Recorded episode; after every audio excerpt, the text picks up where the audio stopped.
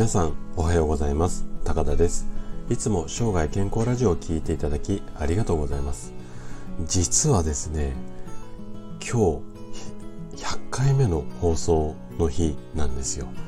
あのー、ありがとうございます。おめでとうございますっていう声が聞こえてきそうなので先にありがとうございますをお話ししますけども、えっ、と、おかげさまで毎朝毎朝こういろんな話をさせていただいてるんですが、うんま、うんと、いつも聞いてますっていう声をたくさんいただくようになりました。で、これからもですね、皆さんが生涯健康につながるような情報をいろいろ発信していきたいと思いますので、ぜひよろしくお願いします。で、100回記念のうんそういったこう話題っていうか話をしようかなと思ったんですけどもまあちょっと100回はあくまでも通過点かなとは思いますので、えっと、普通通りにいつも通りに話をしていきたいというふうに思います。で今日はね何の話をするかっていうと甘酒なんですね。で先日おやつにはナッツがこうおすすめですよっていう話をさせていただいたところあの、こんな声をいただいたんですね。先生、ナッツはちょっと苦手なんですよね、私。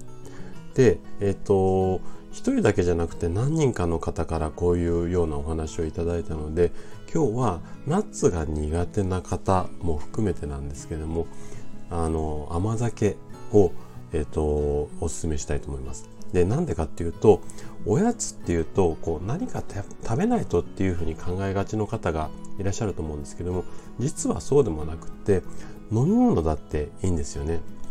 なので、えっ、ー、と今回は体に良いおやつはとお悩みのあなたにおやつに甘酒がおすすめな理由とはこんなテーマで話をしていきたいと思います。で前半では甘酒は飲む点滴ですよ。こんな話をしていきたいのとあと後半はちょっと甘酒が苦手だよっていう人に向けてうんと別のおすすめのこうおやつを紹介していきたいと思います。で今日もですねできるだけ専門用語を使わずに分かりやすくお話しするつもりなんですけどももし疑問質問などありましたらお気軽にコメントください。では早速本題の方に入っていきたいと思います。であまりこれちょっと知られていないかもしれないんですが甘酒って飲む点滴なんて点滴ってあの注射の方の点滴ですね。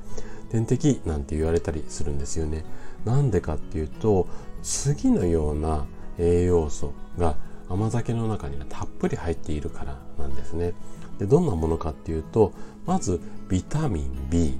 ですね。ビタミン B もいろんな種類あるんですけども結構いろんな種類、うん、入ってます。であとは葉酸。もう一つ食物繊維。それ以外あと2つあるんですけども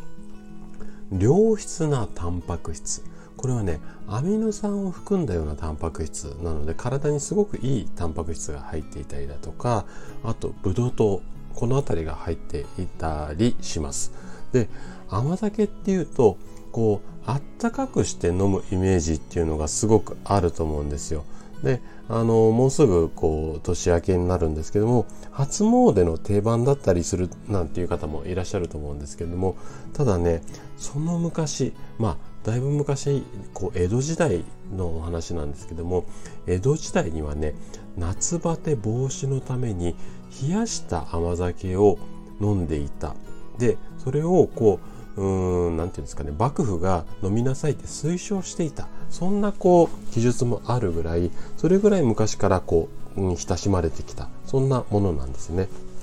で、一般的な甘酒のアルコール度っていうのは、1%もしくはそれよりもう少し少ない程度っていうふうにされているので、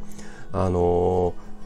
ー、お酒っていう字がついてるんですけれども、基本的にはえーと、飲み物のこうカテゴリーの中では清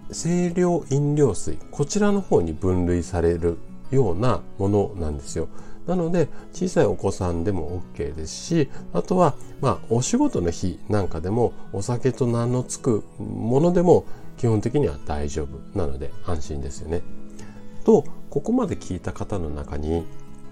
甘酒もナッツもどっちも苦手だよっていう方がいらっしゃるかもしれません。なので後半はですねこの2つが苦手な方にまたおすすめのものおやつまあおやつっていうかお腹空いた時にっていうような考え方でいいと思うんですけどもおすすめのものがありますので、えーと、これを後半紹介していきたいと思います。で人間の体ってこう空腹を感じると交感神経っていうのが優位になるようにできているんですね。であのーお腹が空くとイライラするよっていう方多いと思うんですけどもこれはこの交感神経が優位になる。これが原因なんですね。で無駄に交感神経が優位になってイライライライラ常にするようになってしまうと余計に疲れるようになってしまうんですね。そそこでおすすめしたいのがちょっとしたこの空腹を満たすおやつなんですよ。でこれまで紹介したナッツだとか甘酒この辺りでも OK ですしそれが苦手だよっていう方はおすすめしたいのがねチョコなんです。はい。なんでかっていうとチョコの中にはカカオポリフェノールっていうものが、まあ、含まれているものが多くてまあうんとその種類によってねチョコレートの内容によってこのポリフェノールの割合って結構ばらつきあるんですけども基本的には入ってるものが多いです。でこのカカオポリフェノールの働きとして抗酸化作用っていうのがあるんですね。でこの抗酸化作用があるからおすすめしたいんですけどもじゃあなんで抗酸化作用がいいかっていうと抗酸化作用が強く働くとねまあ、うん体が錆びつかないっていうのが医学的な表現なんですけども一般的な表現にちょっと変換すると疲れが取りやすくなります。はい、なので、えーと、チョコがおすすめなんですよね。ただし食べ過ぎにはちょっと注意していただきたいのでおすすめのこう食べ方としては高カカオ高いカカオの率のチョコレートをほんの少しだけえっ、ー、と、イメージとしては 5g 程度、ほんとちょびっとですね、をあの空腹を満たす程度に細かくこうちょこちょこ食べてもらう、シャレじゃないんですけど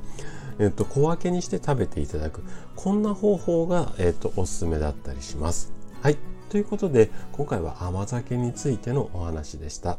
最後まで聞いていただいたあなたが甘酒などのおやつを意識することで確実に健康に近づくことができます。人生100年時代この長寿の時代を楽しく過ごすためには健康はとっても大切なものになってきます。是非上手に空腹を回避して生涯健康を目指していただけたら嬉しいです。それでは今日も素敵な一日をお過ごしください。最後まで聞いていただきありがとうございました。